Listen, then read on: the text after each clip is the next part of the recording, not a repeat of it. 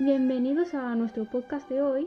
Lorena Cantó y yo hemos querido empezar nuestra primera entrevista con Felisa Hernández Salmerón. Yo la conocí eh, por allá en el 2009 en los primeros cursos de verano que realicé en el extranjero con Erwin Schiffer. Para mí siempre ha sido una persona digna de admirar por su constante trabajo, además de tener un grandísimo talento. Yo quedé cautivada por su gran sonido, la energía, las emociones que transmitía al tocar la viola. De hecho, sigo recordando sus interpretaciones de las veces que tuve la oportunidad de escucharla en vivo. Además, para mí Felisa como persona siempre ha sido y sigue siendo muy humilde y creo que eso es importantísimo de mantener a lo largo de los años. Entonces hemos creído que era merecedor entrevistarla por su trayectoria y por haber conseguido un gran reconocimiento en su país, como violista principal en las orquestas más importantes de México, como solista y además por estar difundiendo lo que es la viola a través de TIVA, Taller Internacional de Viola de las Américas. Empezó en el 2017, pero ha estado creciendo tanto que ahora se está realizando de manera más internacional, ¿no? Sí, o sea, ya, ya vienen chicos de, de Latinoamérica a tomar el curso, que ese, ese es, el, es el plan, ¿no? Es la idea principal, ¿no? Jalar, o sea, Latinoamérica, eh, eh, pues en un centro, ¿no? Con, común a la viola. De hecho, no estoy segura si el este Interviolas en Bogotá, ese se me hace que empezó después del mío. Mm. Sí, porque ya, ya hay un Interviolas, que se- así se llama el, el, digamos que el taller, y es, es el mismo concepto que el mío. Ajá, que es solo violas, ¿no? Talleres, masterclass, ¿no? Y eso. Y, y también está muy bien, también está muy bien ese, ese proyecto, ¿no? Entonces, como que, o sea, eh, pues sí, o sea, no, no, no por decir que yo, pero ah, por hacer o por querer hacer, Mm. creo que ah, se ha contagiado el hacer para otros, ¿no? O sea, maestros que, que cuando yo llegué, pues estaban un poco eh, pasivos, ¿no? En su, en su carrera, por decir, ¿no? Ahora los ves haciendo cosas, ¿no? Trayendo maestros. Y pues, eh, pues sí, es una competencia de cierta manera, ¿no? Pero a la vez lo agradezco, ¿no? Porque realmente los que se benefician son los alumnos, ¿no? Sí. Pues mm, habíamos decidido un poco pues contar nuestra experiencia personal de ti, ¿no? Porque en muchas entrevistas pues empiezas eh, como leyendo parte del currículum, pero yo creo que muchísima gente que va a mirar esto sabrá ya quién eres, o sea, mm, has encendido una llama en tu país por, por la viola, por, mm, en, pues, porque se entienda y todo esto de dar clases, ¿no? Que hace poco pues vi la otra entrevista que te han hecho el viernes pasado también que eh, mi amigo Miguel me habla muy bien de ti, Miguel Villegas. Y es, eh, la verdad es que es espectacular. Eh, he oído mucho hablar de ti también por Carla, claro, pero quiero decir que creo que realmente es un, es un honor poder tenerte aquí y hablar contigo hoy sobre, sobre la viola, ¿no? Que es un instrumento que, que tanto queremos. Y entonces, eh, esto es más que nada para toda esta gente que está ahí fuera escuchándonos, que es eh, ya no solo violistas, pero igual gente que tiene cierto interés, pero que no conoce tanto del instrumento. Queríamos pedirte, o sea, esta entrevista será una serie de, de preguntas, ¿no? Que hemos pensado, pero que también intentamos que sean más personales, un poco más entretenidas también de contestar, ¿no? Así que igual no son tan fáciles a, a primera vista, pero bueno, queremos que te lo tomes también con calma y que no sea, no sea tampoco un test. Pero esta, esta primera pregunta que te quería hacer es si podrías describir eh, para ti, o sea, ¿qué significa ser violista para ti? O sea, si lo describieses para alguien que igual no toca la viola o, que igual, igual sí, es que hay muchos, hay muchísimos distintas facetas, ¿no? De un violista. Para ti, ¿qué significa? La torre. Ok. Eso sí está difícil. Me hubieran dicho antes. No, no te creas. Em, ah, híjole, pues yo creo que, o sea, ser violista para mí es algo como emblemático, incluso, ¿no? O sea, porque ah, estamos en medio del todo, ¿no? O sea, eh, yo que soy, o sea, principalmente soy músico de orquesta, ¿no? Eh, y, maestra, ¿no? Pero pues maestra, pues estoy rodeado de violistas, entonces pues no tiene mucho sentido, ¿no? Pero en, en el medio musical, digamos, ¿no? Em, a veces ah, por ser violista y por, ah, por todo lo que implica de las bromas, ¿no? Y del bullying y todo esto, ¿no? Em, pues uno se llega a sentir eh, minimizado por el otro instrumento o instrumentista, ¿no? Violín, cello, flauta, ¿no? Oboe, ¿no? Hasta el timbalista, ¿no? Casi, casi, ¿no? O sea, porque sí, es, es un man de, de, de pues, de mucha eh, visibilidad, ¿no? En la orquesta, ¿no? Entonces los violistas, pues eh, a veces cuando, cuando tenemos, por ejemplo, un soli de viola, pues hasta nos bulean, ¿no? Porque, porque ahí viene el, sol, el soli de violas, ¿no? O sea, y todo el mundo así, ¿no? Y voltea a vernos, ¿no? A ver qué tal nos sale, ¿no? Entonces, yo creo que, o sea, eh, nos hemos desarrollado o me siento desarrollada en, en un todo, ¿no? En un soy voz principal, pero a veces soy la, la base, ¿no? Eh, rítmica o armónica, ¿no? Del todo, ¿no? Em, y a veces soy un igual, ¿no? De, en, cuanto a, a, pues sí, digamos que melódicamente hablando, ¿no? Como protagonista, ¿no? Este, eh, incluso me pasó una vez, por ejemplo, cuando tocamos eh, el Don Quijote, ¿no? Que ah, es, usos y costumbres, ¿no? Pagarle al, al, chelista, ¿no? y, que lo pongan como solista, ¿no? O sea, adelante, ¿no? Y en esa ocasión, o sea, a mí me mandaron, o sea, me llamaron a la, a la oficina, ¿no? Para decirme que, o sea, que, que bueno, que saben, saben que el principal de violas es el que toca, ¿no? El Sancho, pero, ah, pero que, que, porque es un, es un rol de, de, un solo importante, ¿no? Que me iban a, pagar como, como segundo solista. Yo así de, bueno, digo, o sea, pero no, no me di la magnitud de lo que era eso, ¿no? Incluso en el concierto, o sea, salimos los dos con el director como si fuera yo solista. ¿No? O cosa que es muy extraña, ¿no? Es muy, muy extraña. Claro, me senté en mi silla normal, ¿no? porque pues todo el material del, del resto, pues realmente este, el solo está en la tercera variación, ¿no? pero, pero sí, cuando, cuando dieron las flores y con todo eso, o sea, o sea, me tomaron en cuenta, ¿no? Y, y, o sea, ve cómo hablo, como si fuera algo raro, ¿no?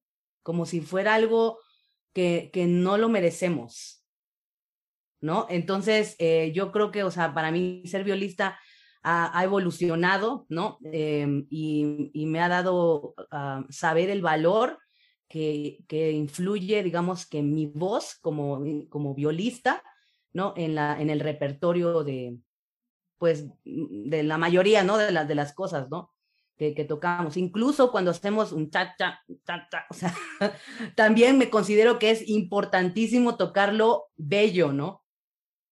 Sí, entonces no sé si eso más o menos responde la, Sí, no, y además se, se, conecta muy bien con lo que te iba a preguntar ahora, porque con todas estas experiencias y con todo lo que has hecho, ¿qué dirías que es lo que más te gusta?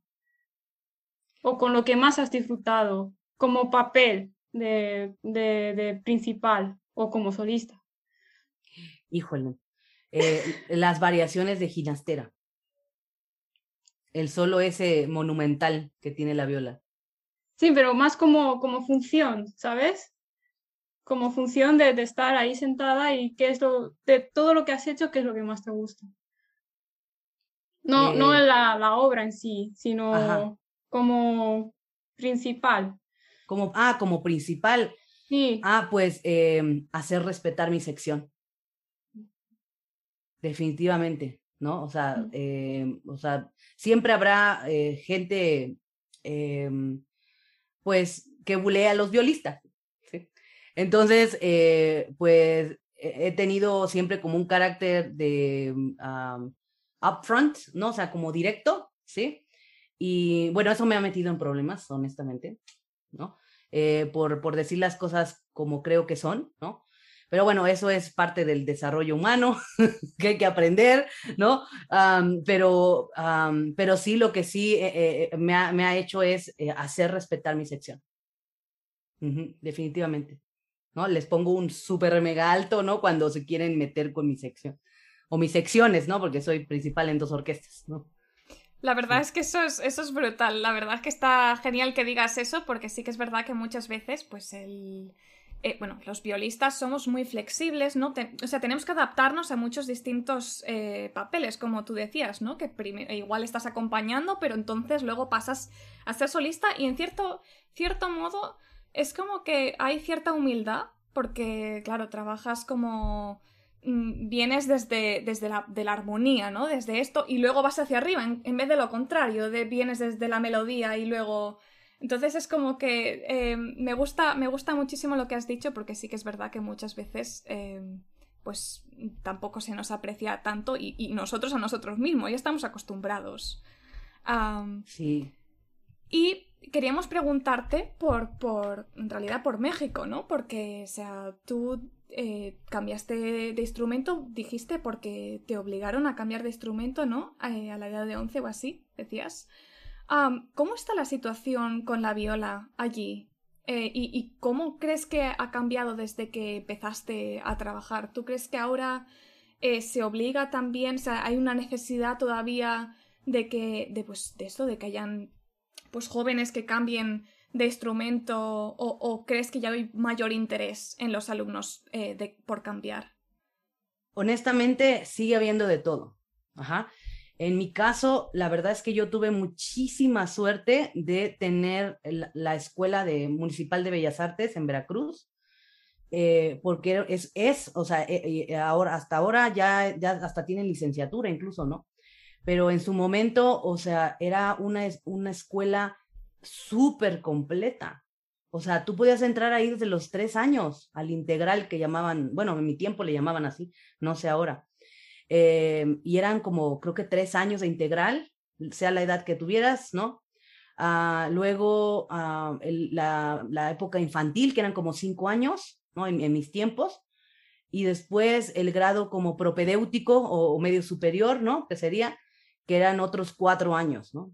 Y tenías todo, o sea, contrapunto, armonía, eh, apreciación musical, solfeo, eh, eh, música de cámara. Había dos orquestas, la infantil, la juvenil, obviamente tus clases ¿no? de instrumento a la semana. o sea, era, era, era toda la tarde. O sea, empezabas con de 4 a 6, ¿no? Pero ya cuando, para cuando estabas en medio superior, ya era de 4 a 10 más los sábados, ¿no?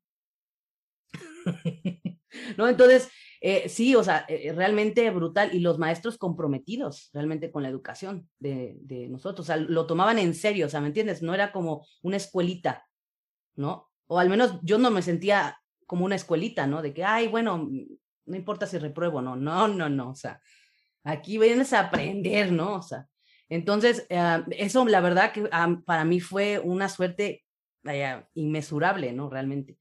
Eh, sin embargo, eh, los, por ejemplo, las personas que ahorita están en, en ciudades en donde, por ejemplo, no hay ni eso y veintitantos años después, ¿no? Em, no, tampoco tienen la oportunidad. Entonces, aquí, ah, aquí, por ejemplo, en las escuelas, sí te dan música, em, pero, híjole, no, no te sé decir exactamente, por ejemplo, en las públicas, como sea.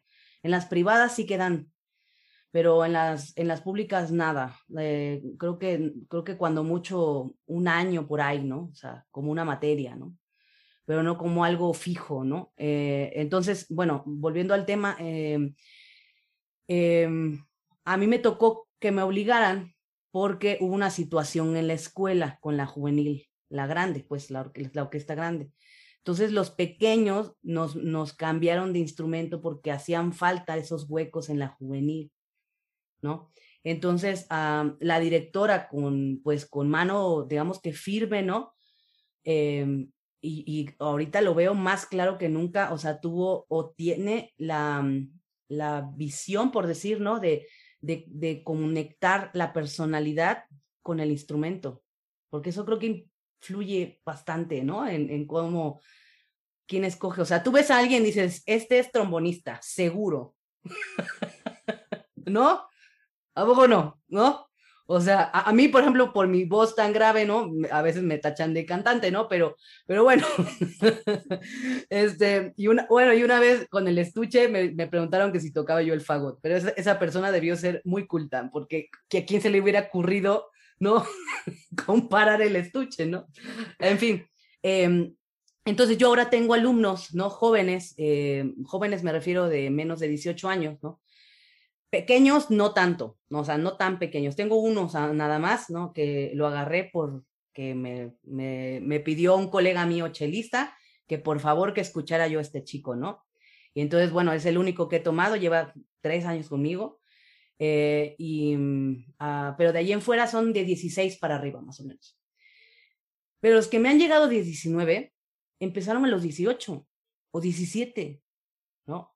Y de cero, ¿no? Entonces, o sea, o sea, eh, y eso que andan por aquí, por la Ciudad de México, que, o sea, que no, no es tan, digamos, tan lejos en alguna provincia o pueblo, ¿no? En donde realmente eh, este, no hay una escuela de música o no hay un acercamiento, ¿no? Más que tipo banda, ¿no? En donde es más alientos, ¿no? Por ejemplo, aquí en México eh, lo que abundan así y buenos, ¿no? Trompetistas, tubistas, clarinetistas, um, tenores, no, tenores, impresionante. sí, ajá, entonces, bueno, entonces, pero sí me he encontrado otros que, que tuvieron la suerte, igual que yo, ¿no? De que eh, los padres, ¿no? Quisieran eh, que sus hijos aprendieran un instrumento y los metieron al conservatorio eh, um, pequeños, ¿sí? Entonces, eh, yo te diría que sigue estando más o menos igual, ¿no? Eh, en las orquestas, uh, por ejemplo, aquí hubo un proyecto que se, llama, que se llamó Esperanza Azteca, ahorita algo pasó, no, no lo tengo muy claro, ¿no? Que se paró y se está cambiando como de, de nombre y de, de, giro o algo así, ¿no? Pero eran orquestas eh, uh, en todo el país, precisamente para sacar a los niños, ¿no? De, de este, de hacer, no sé, de no hacer nada, ¿no? Para entretenerlos, ¿no? Y ahí es donde agarraron, pues, mucho, uh, eh, digamos que se creció el número de violistas, ¿no? Por, por, ese motivo. Y me he encontrado con muchos chicos de esas, esas orquestas que les preguntas, ¿y por qué la viola? Dice, pues porque nos presentaron a los instrumentos y esa fue la que me gustó. ¿no? Entonces, o sea, sí hay proyectos en el país que, ah, eh, que están haciendo de este tipo, ¿no? Eh, que, que, nos ayudan, pero que no son específicos para la viola, sino que es como de, de pasada, ¿no? ¿Tú, ¿Y tú dirías que, por ejemplo, la situación en México está evolucionando en lo que es música comparando con años anteriores? O... Yo digo que sí. Sí, ¿no? Yo opino que sí, definitivamente. Hay más festivales, eh, hay más eh, apoyo para incluso o sea, irse a estudiar al extranjero, ¿no? Eh, hay más maestros que hemos regresado, ¿no? O sea, eso creo que fue para mí eh, la mejor decisión que pude haber tomado en mi carrera, es haber regresado a mi país. Me da emoción. Te quería hacer una pregunta que es una, bueno, lo hemos comentado un poquito antes, de, de, que, por ejemplo, Lorena y yo somos sangre pura de violas, ah. pero hemos visto que tú no. Ya sé. ¿Empezaste con, con qué empezaste? Porque he leído que fue con la flauta, pero yo creo que en serio fue con el violín, ¿no? Ajá, sí, sí, pero igual el violín, o sea, fue designado. O sea, más o menos a los ocho nos designaban instrumentos. Tú tocas esto, tú tocas esto, tú cosas, o sea, ¿no? Así, un poco a la rusa, ¿no? Eh, eh, bueno, a la rusa de hace muchos años, ¿no? Eh, pero sí, me tocó el violín, me gustaba mucho, realmente, me, me acuerdo que lo disfrutaba, o sea, y, y el, y volvemos al tema, ¿no? De la, de el, la valorización de, de, uno como instrumentista, ¿no? Eh, en mi escuela, ahí en Veracruz, había mucho talento. O sea, había violinistas, flautistas, timbalistas, o sea, que tenían muchos, mucho talento. De hecho, muchos de, de mi generación y unas cuantas eh, arriba de mí, nos dedicamos a la música profesionalmente. O sea, estamos trabajando en orquestas importantes en el mundo. Sí. Y eh, te, cuando te cambiaste a la viola, ¿te asignaron a ti la viola o la escogiste tú? No, me asignaron. Primero me asignaron al chel, pero no me gustó. la clave de fa y yo no hubo compromiso. En cambio, cuando me cambiaron a la viola un mes después, porque nada más duré un mes ahí, em, realmente no sabía nada. Sin embargo, no, no le tenía miedo para nada. O sea, estaba yo triste porque era como un, una denigración, ¿no? Pasar de violín a viola. Eh, pero poco tiempo después, em, pues estaba yo eh, em, eh, excelling, ¿cómo se dice excelling? o sea, estaba yo tocando bien, pues, ¿no? En, y entonces, pues me motivó, o sea, pero fue hasta años después, o sea, a mí me metieron a la, a a la orquesta, toma, aquí está, y órale, ¿no? Y yo así de, ¿eso qué es? La clave de do, ¿no? ¿no? O sea, o sea, recuerdo perfectamente mi primer día, o sea, le preguntaba a, la compañera que tenía yo, digo, por favor dime en qué cuerda y con qué dedo. O sea, por favor, te lo suplico, vaya, o sea, quedaba yo así, ¿no? O sea, no sabía nada, o sea, y eso que ya llevaba yo, o sea, unos seis años en la escuela, ¿no? ¿No? Y sabía leer la clave do, pero no cómo, cómo traducirla, ¿no? A a la viola, ¿no? Y la agarré muy rápido pero en la orquesta pues hacía. Pero por ejemplo cuando, cuando ya llevaste un tiempo con la viola, yo digo que, que empezó a gustarte, ¿no? ¿Qué fue, qué fue lo, que, lo que dijo, este es mi instrumento? Creo que fue más cuestión de ego al principio, soy honesta, ¿sí? Porque participábamos en unos encuentros de orquestas juveniles en, del país y a Veracruz uh, siempre nos ponían en los primeros atriles. ¿No? Entonces me gustó estar en el primer atril.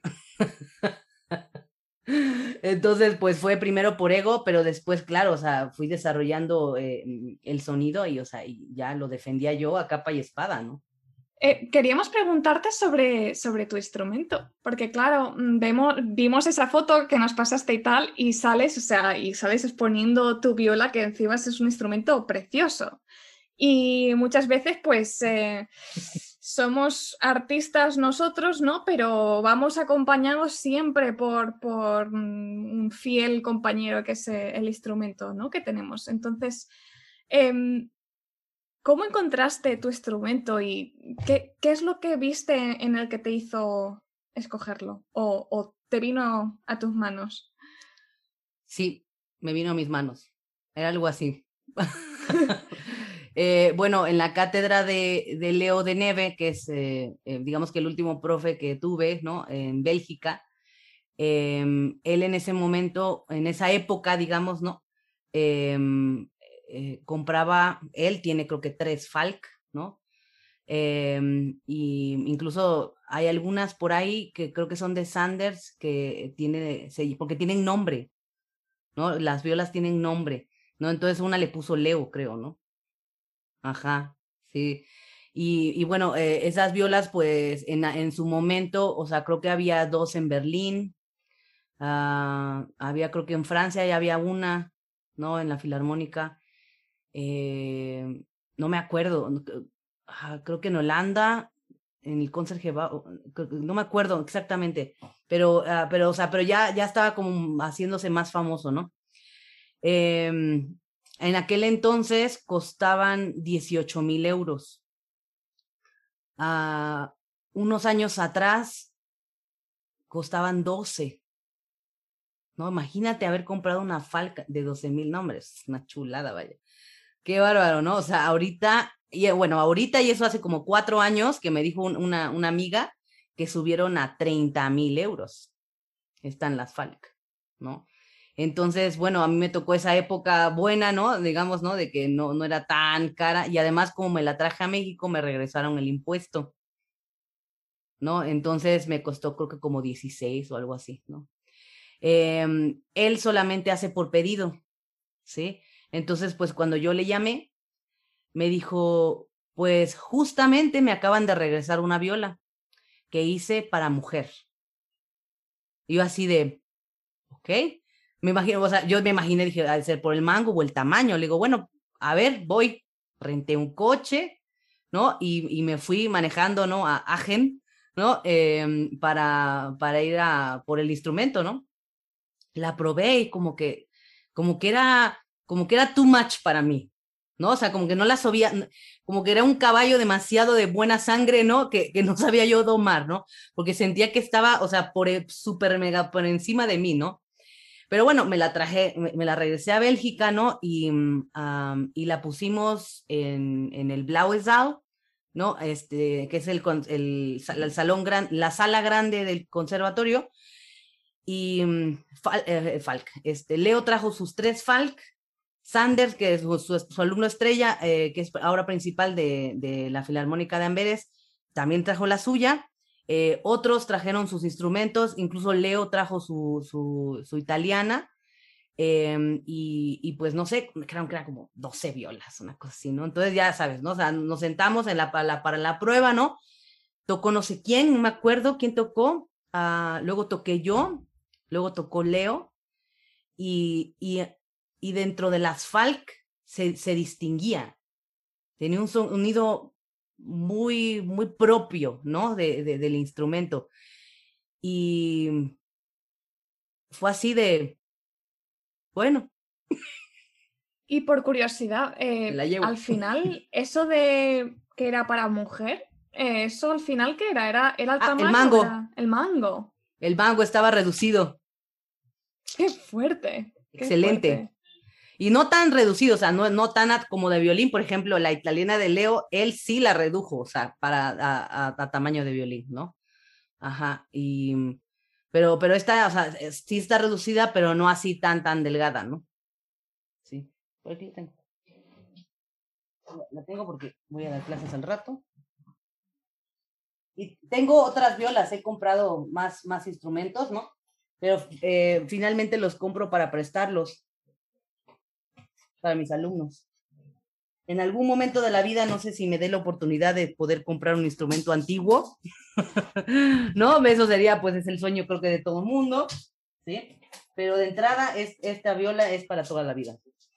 He de decir que he escuchado, creo que hay un vídeo de ti tocando violón, ¿verdad? En, o sea, con la ah, viola, porque es un sonido, eso tiene un sonido, o sea, un... Sí, Sí, tiene, tiene la particularidad, por ejemplo, de las Fs, ¿no? Que son distintivas de, de Falk, ¿no? También tiene eh, la, la, cabeza, ¿no? Muy distintiva, ¿no? También como, como, como agachada, ¿no? Eh, y, y, la, el, el, este, ay, ¿cómo se dice? Yo le digo el rayado, pero no sé, no, seguro que no se dice así, ¿no? Pero tiene, e, es, esto, ¿no? Ah. Ahorita se me olvidó el nombre, ¿cómo se dice? Pero sí, eh, son como las tres cosas que la, distinguen y hay su puente, que su puente, no sé si se puede ver, alcanzar a percibir, que no es completamente circular, pero tampoco es completamente, o sea, como, como que se, aquí justo en el La se hace para arriba y en el Do igual, lo cual hace que la, como que el balance, ¿no? De, de los cambios sea sin ningún problema. ¿No? Es una viola gorda también y caderona. es que no se aprecia porque traigo negro, pero aquí miren, es, es soncheta. y tiene, tiene la cadera, o sea, bueno, aquí a lo mejor en el Zoom, fíjate que se ve como normal, pero en vivo la, la cadera como que sí, sí, sí tiene. Como buena mujer. ¿Y qué otra cosa tiene así de especial? Eh, bueno, es que para mí es el puente. Para mí, una de las cosas más especiales es el puente. Obviamente el alma, no se lo he cambiado, pero es difícil contactar a Falk, realmente. Es difícil contactarlo. Sí, pero quiero, de hecho, quiero mandar a hacer este, varios puentes porque, no para mí, sino porque para que aquí los lauderos de aquí lo copien lo copien y aprendan como a lo mejor esa escuela, ¿no? Sí. Y mis arcos pues son de, son de Guillaume a Bruselas, de Bruselas, ¿no? Tengo un arco de, em, de oro, ¿no? Que son los que él, digamos que considera de, sus mejores trabajos. Y tengo un arco de em, workshop, ¿no? Que son los que él ah, hace con sus alumnos, ¿no? Y no les pone exactamente su nombre, ¿no? Pero, pero son buenos arcos, ¿no? Em, en su tiempo ese me costó dos mil euros, que es una ganga para el arco que realmente, ¿no? Que es, aquí no te encuentras eso para nada, ¿no? hay, una, hay, hay, un, hay unos arqueteros en, en, en Bélgica no en Bélgica, en Francia, perdón. Eh, ella es mexicana, él es francés, están casados, llevan 20 años viviendo allá y ahorita se mudaron a, a, Veracruz, a Jalapa, o sea, a la capital de Jalapa, aquí son capitales, ¿no? En, dentro de, las, de los estados. Y, y, pusieron su workshop de, de, de, arcos y los venden mucho más baratos que en Europa. Por ejemplo, en Europa los están vendiendo más o menos a 7, 8 mil euros y aquí los andan vendiendo en 4 5, que para aquí es un mundo de dinero, ¿eh? O sea, un, mundo de 5 mil euros. o sea, sí.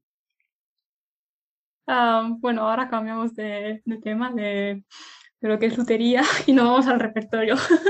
sí. Eh, de todas las obras que has tocado, ¿cuál crees que te representa más?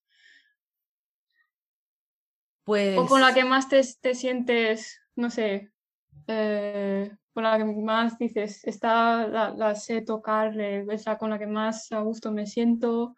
O... Pues ahora que digamos que ya estoy más mayor, pues ah, no sé, con ciertos tabús que, que, a veces como que, por ejemplo, el Hofmeister Stamets, ¿no? Que a veces te atormentan toda la vida, ¿no? Eh, pues definitivamente ya, ya no les tengo ese, ese miedo, ¿no? Ya los como que los tengo más impregnados, ¿no? En la sangre. Eh, sin embargo, híjole, a, a raíz de que sea esto repetitivo seguramente entre violistas, el concierto de Bartok marcó mi vida desde muy pequeña. Temo decir lo que, que yo creo que también para todos, ¿no?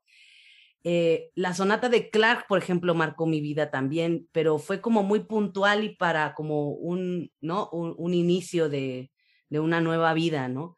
Em, que fue eh, estudiar con Helen Calus, ¿no? En Estados Unidos, ¿no? Entonces, inglesa ella, inglesa Clark, ¿no? Mujer, y no, o sea, o sea como que todo me emocionaba, ¿no? De, de, de, de esa sonata, ¿no? Y, y como que por la sonata quería yo más a mi maestra y por mi maestra quería yo más a la sonata, una cosa así rara, ¿no? Pero realmente con Bartok, o sea, me acuerdo que sin tener como la percepción de la, la, la obra que es, em, lo puse, me acuerdo, en mi carta de, de, de, por qué quiero entrar a la universidad, ¿no? Cuando tenía 16 años, digo, porque mi sueño era tocar Bartok, ¿no? Pero no, no, pero no dimensionaba yo, o sea, ¿no? Y claro, 16 años para en el mundo de los solistas, lo tocaron a los 10, ¿no? O sea. sí, pero bueno, uno que es mortal, ¿no? Este, pues a los 16, puramente estaba yo tocando el primero de Stamitz, ¿no? O sea. Sí, entonces em, eh, me, me, persiguió mucho ese concierto porque uh, nunca me sentía preparada, entonces nunca lo pedía, entonces siempre dejaba que mis maestros decidieran por mí. ¿no? Y eh, pasaron 10 años después de esa carta. ¿no? Y, era una, sombra, ¿no? Que me perseguía eh, este, de querer tocarlo, ¿no? Y finalmente lo, empecé a tocar em, en Bélgica con Leo. De, hecho, creo que lo empecé con Schiffer, pero eh, muy poquito, ¿no? Y después ya me cambié con Leo. Em, y ahí sí, pero solo el primer movimiento, ¿qué te crees? Porque era para audiciones, yo estaba preparándome para audiciones. Entonces, solo primer movimiento, ¿no? Y llegó a México, ¿no? Eh, obviamente yo lo estaba, o sea, yo lo seguía trabajando porque pues me gusta, ¿no? Y de repente me pregunta en una orquesta que si quiero tocar el concierto de Bartok. Yo así de... Yo, sí, claro, por supuesto. ¿Cuándo? ¿No? Así en mi cabeza, ¿no? ¿Cuánto tiempo tengo para aprenderme el tercer movimiento? ¿no? Y, y hace creer que, eh, no sé, como unos uh, tres semanas antes, todavía no lo subía yo de velocidad. Y una tarde dije, hasta aquí, este día lo tengo que solucionar. Y con el trabajo de lo, todo lo que sé, de metrónomo, de ritmos, de lo que tú quieras, ¿no? Y mandes, eh, en una tarde, en una tarde lo pasé de 90 a 130. ¿No? Que es más de lo que ocupamos, ¿no? Pero sí y así, así como, como, ¿no? Porque claro, el, el tener esa, esa meta del concierto, pues siempre te, te dan ganas, ¿no? Entonces, para mí, eh, Bartok, o sea, me, me ha seguido como toda mi carrera, ¿no? Eh, Y ahora, por ejemplo, en, en, la Filarmónica de la Ciudad de México, em, ahora tenemos un, un, director gringo y había una oportunidad de volver a ser solista. Ya, vaya, ya había yo sido solista con la orquesta antes, pero otra vez, ¿no? Y yo le dije, ¿sabes qué? Es que quiero tocar un concierto mexicano. Me dice, no. Y así de, ¿por qué? No, yo solamente quiero dirigir Bartok. Y yo así de,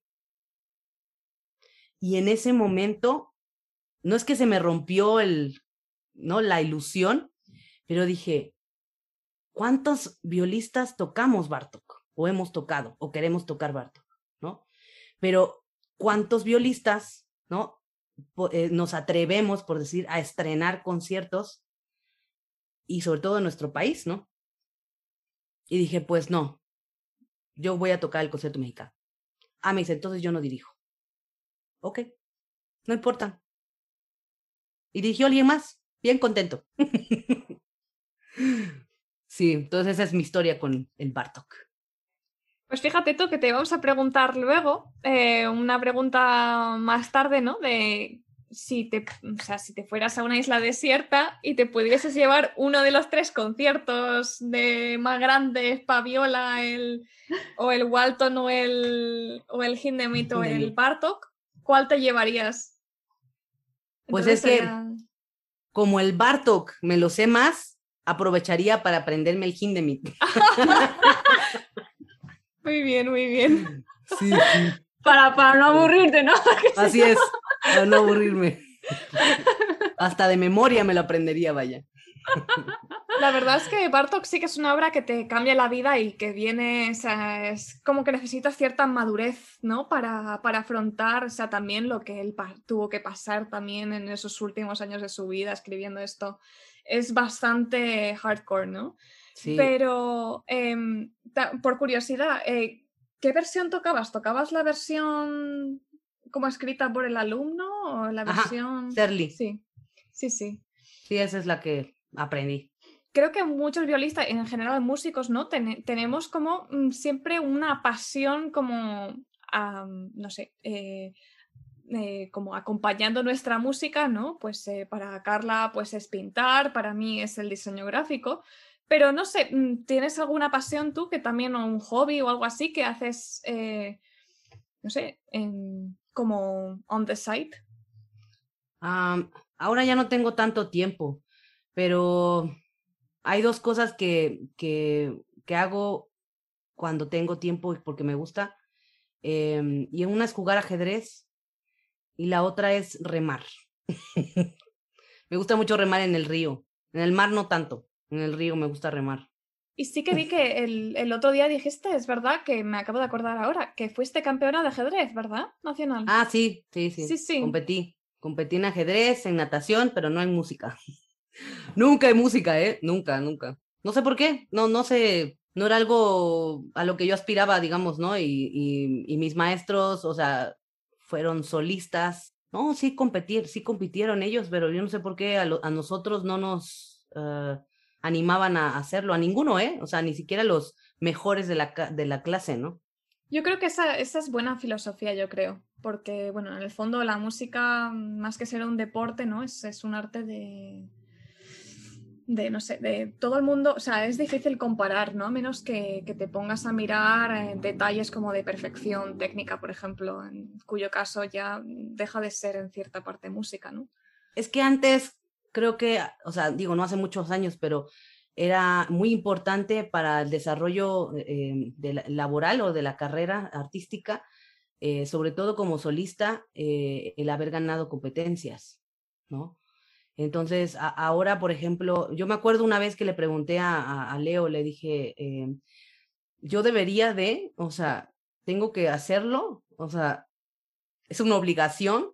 Me dice, mira, a ver, nómbrame los, los cinco últimos que te acuerdes. Yo así de, mmm... pues ellos tampoco se acuerdan, dice. ¿No? Eh, otros acaban eh, en la calle, suicidados, este, no sé, o sea, se pierden, ¿no? O sea, o ya, yo digo, ¿qué hay más después de, de no sé, de, haber ganado un concurso tan grande, ¿no?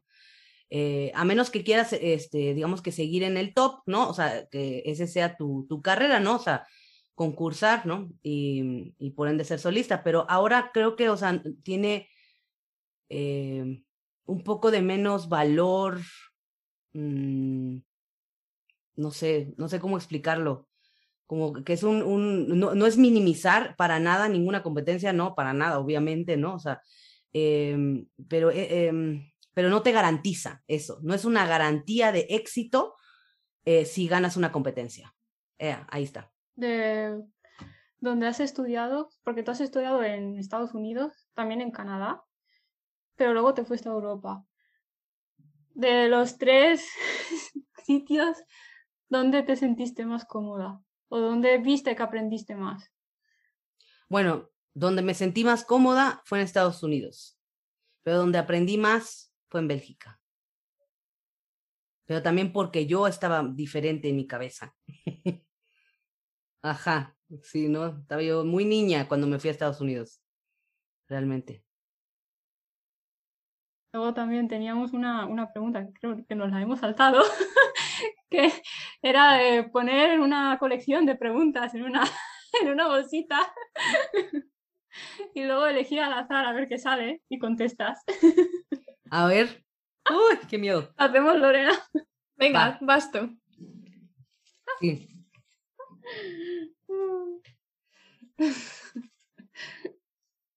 A ver qué sale. A ver. Va. ¿O no? ¿Qué? ¿Con qué artista has sentido una mayor conexión en el escenario? ¿Con qué artista? Sí, músico, vamos. Ah, híjole, la verdad, la verdad, Javier Camarena. Javier Camarena, no sé si lo ubican, es un tenor. Es. Ala, no, no, no, no puedo explicar lo que se siente estar a medio metro de él. Pero claro, como. Eh, ah, bueno, es que en la, orquesta de ópera, ¿no? Nosotros, eh, las violas nos sentamos afuera, ¿no? Entonces, estemos en el foso o en foro, eh, me, me, me, toca sentarme pues del lado del público, ¿no? Entonces lo tengo siempre, o sea, ahí, ¿no? O sea, y, y, y me, o sea, me ha tocado muchas galas, ¿no? Este, cantar con, eh, cantar con, tocar con él, acompañarlo y es brutal, o sea, no, no, no, no, vaya, no, no puedo explicarlo. Lo, lo que he sentido en mi corazón, en mi, mi piel, en, es, es impresionante porque además que es una gran persona, ¿no? Y tiene un super carisma y que es veracruzano. Eh, porque eso siempre suma. eh, tiene una voz, o sea, privilegiada. Obviamente trabajada, pero privilegiada. Wow, pues qué suerte de haber tocado con él, porque es un, un ídolo, de verdad. Es eh, una pasada de, de, cantante, la verdad. ¿Qué hago? ¿Saco yo también uno? Y eh, rápido así hacemos otro. ¿Qué? A ver. la obra más difícil que hayas tocado. La obra más difícil. Híjole, Paganini. ¿En la viola? ¿O... En la viola. Sí. Pues el concierto. Wow. Es no, no, es para, que, para quebrarse la cabeza contra la pared, definitivamente. Sí. ¿Eso fue algo que elegiste tú en su momento o se uh -huh. te dijo, voy a sí, dije, ¿qué voy a tocar? ¿Qué quiero tocar de solista? ¿No? Y empecé a, no, a buscar y nada más, o sea, sin, sin saber la dificultad, no, es qué me gusta, qué no me gusta, ¿no? ¿Qué me hace en mi corazoncito ¿no? sentir bonito, ¿no? Y, y, eso, ¿no? Y dije, y bueno, y, y, y salió ese, ese ganaba siempre, ganaba. Cada vez que, que pensaba yo, ganaba, ganaba. Aún no lo toco en público, pero definitivamente es una obra que, que, que me tiene, o sea, la cabeza mal. sí. Pero más de a nivel de, Técnico. Como, por ejemplo, de analizar la obra o técnicamente, porque bueno, te pagan ni técnicamente. técnicamente, no técnicamente. Resolver, o sea, descifrar qué dice ahí, vaya. O sea, no, o sea, simplemente, o sea, nada más con descifrar. Sí. Y bueno, y como la penúltima pregunta, ¿no? Que teníamos, porque ya hemos contestado, creo que todas antes, al menos que Carla aquí objete algo, pero eh, queríamos preguntarte, bueno, o pedirte, ¿no? Que compartas con la comunidad, no sé, algún libro, una obra, una grabación o una película que hayas, no sé, visto recientemente o que para ti signifique mucho, ¿no? Como, como músico y, no sé, para la comunidad de, de Intuviola. Pues mira, te soy sincera, has de creer que, eh, por ejemplo, cuando estudio Bach, ¿no? Ahorita, por ejemplo, estoy trabajando con una alumna, eh, la, la, Chacona, ¿no? De la suite, de la Sonata 2, ¿no? Y, y siempre es un, es, siempre acabamos en un dilema con los alumnos, estén jóvenes o no, ¿eh? O sea, tengan más experiencia o no, siempre los trato de, de los trato como, como seres inteligentes, ¿no? Y, este, y, que, que, tienen, que desarrollen su propio criterio, ¿no? Y, y Bach siempre es como, bueno, lo tocaré así o lo tocaré así, ¿no? Y entonces empiezo a cambiar y a cambiar, a cambiar y de repente me pierdo, ¿no? Otra vez digo, a ver, a ver, a ver, otra vez, va de nuevo, ¿no? Y yo, o sea, es, y, y puedo cambiar en un dos, tres años de parecer y tocarlo un poco diferente, ¿no? Y alguien que admiro mucho por tener las bien puestas de tocarlo como ella quiere es Helen Calus. Ella tiene un disco eh, ya, ya completo de, de, las seis suites y es, no, es, no es para nada típico de tocar así baja. Es bastante romántico. Pero me encanta, o sea, me encanta su, su, su propuesta musical, ¿no? Y sobre todo la admiro por, porque la grabó y ahí está, ¿no? Y si te gusta bien y si no, pues dale la vuelta, ¿no? Sí, entonces eh, serían, e, ese, ese, disco sería, sí. Digo, ya si vemos otro, ¿no? O sea, para mí, por ejemplo, este, Kim Kardashian, aunque nunca la he conocido, ¿no? Eh, pues es, es, un ídolo, entonces realmente cualquier disco de ella de música contemporánea o, o ¿no? O, Brahms, ¿no? Este, es una joya. ¿Sí? estoy totalmente de acuerdo. Y bueno, la, la, última pregunta. Bueno, ya que eres profesora, supongo que, que, querrás comunicar este mensaje también, ¿no? ¿Qué, ¿Qué, mensaje enviarías a las jóvenes generaciones de violistas que quieren eh, escoger como profesión ser violista? Em, pues ahorita yo creo que como si nos lo hubiéramos preguntado hace 100 años, ¿no? Em, las cosas cambian, ¿no? Entonces, em, tendremos que cambiar con el tiempo, ¿sí? Por ejemplo, el saber usar redes sociales, ¿no? Y el saber hacer estas cosas, ¿no? Y la, la, la. Pero finalmente para la música, lo más importante es tocar. Entonces, eh, que no se distraigan mucho o tanto, ¿no? De, de estas otras cosas que debemos de aprender, ¿no? Que el inglés, que, a qué escuela voy a ir, que, qué maestro voy a, voy a estudiar, que, qué voy a hacer de mi vida, ¿no? Em, etcétera, ¿no? Em, si realmente la viola es algo que, que les llena, ¿no? Entonces, em, el, camino va a ir apareciendo solito, ¿sí? Pero tiene uno que estar preparado y sobre todo eh, con el instrumento. Porque sí, evidentemente hay, gente que, mm, que, estudió un poco, ¿no? Pero que es eh, excelente gestor cultural, ¿no? Ok, está bien, pero digamos que si la idea es ser violista, violista, ¿no? Sí, entonces lo que hay que hacer es tocar bien, ¿no? Y para eso hay que estudiar, ¿no? Entonces, eh, no distraerse, digamos que de, esa, pues esa tarea, ¿no? Es ese quehacer que tenemos como, como músicos, ¿no? Que no nos podemos eh, oxidar, ¿no? O sea, ya, ya más mayores no nos podemos oxidar y cuando somos jóvenes tenemos que aprovechar ese tiempo sagrado que, que ahora quisiéramos para estudiar. Sí, estoy totalmente de acuerdo. O sea, todo lo que has dicho, estoy totalmente de acuerdo porque es como que en verdad estamos todos así como un poco descentrados, ¿no? Mm. Eh, y, el, y, el, móvil pues no ayuda mucho últimamente. Ah, sí, yo no tuve móvil hasta los 17. pues no existían. o sea, no, o sea, y eso lo tuve en Estados Unidos y me acuerdo que pues era el, ¿no? El cacahuatito, ¿no? Que le decimos aquí, ¿no? para, ah, para comunicarse en caso de emergencia, ¿no? Pero, y jugar la culebrita, ¿no?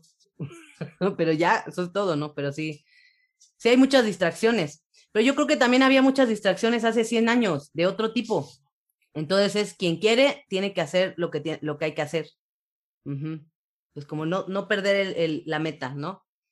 Bueno, pues nada, pues yo creo que podemos ya dejarlo aquí, ¿no? Y así porque, o sea, digamos que te hemos, eh, o sea, estarás cansada, ¿no? Con tanta pregunta que te hemos hecho.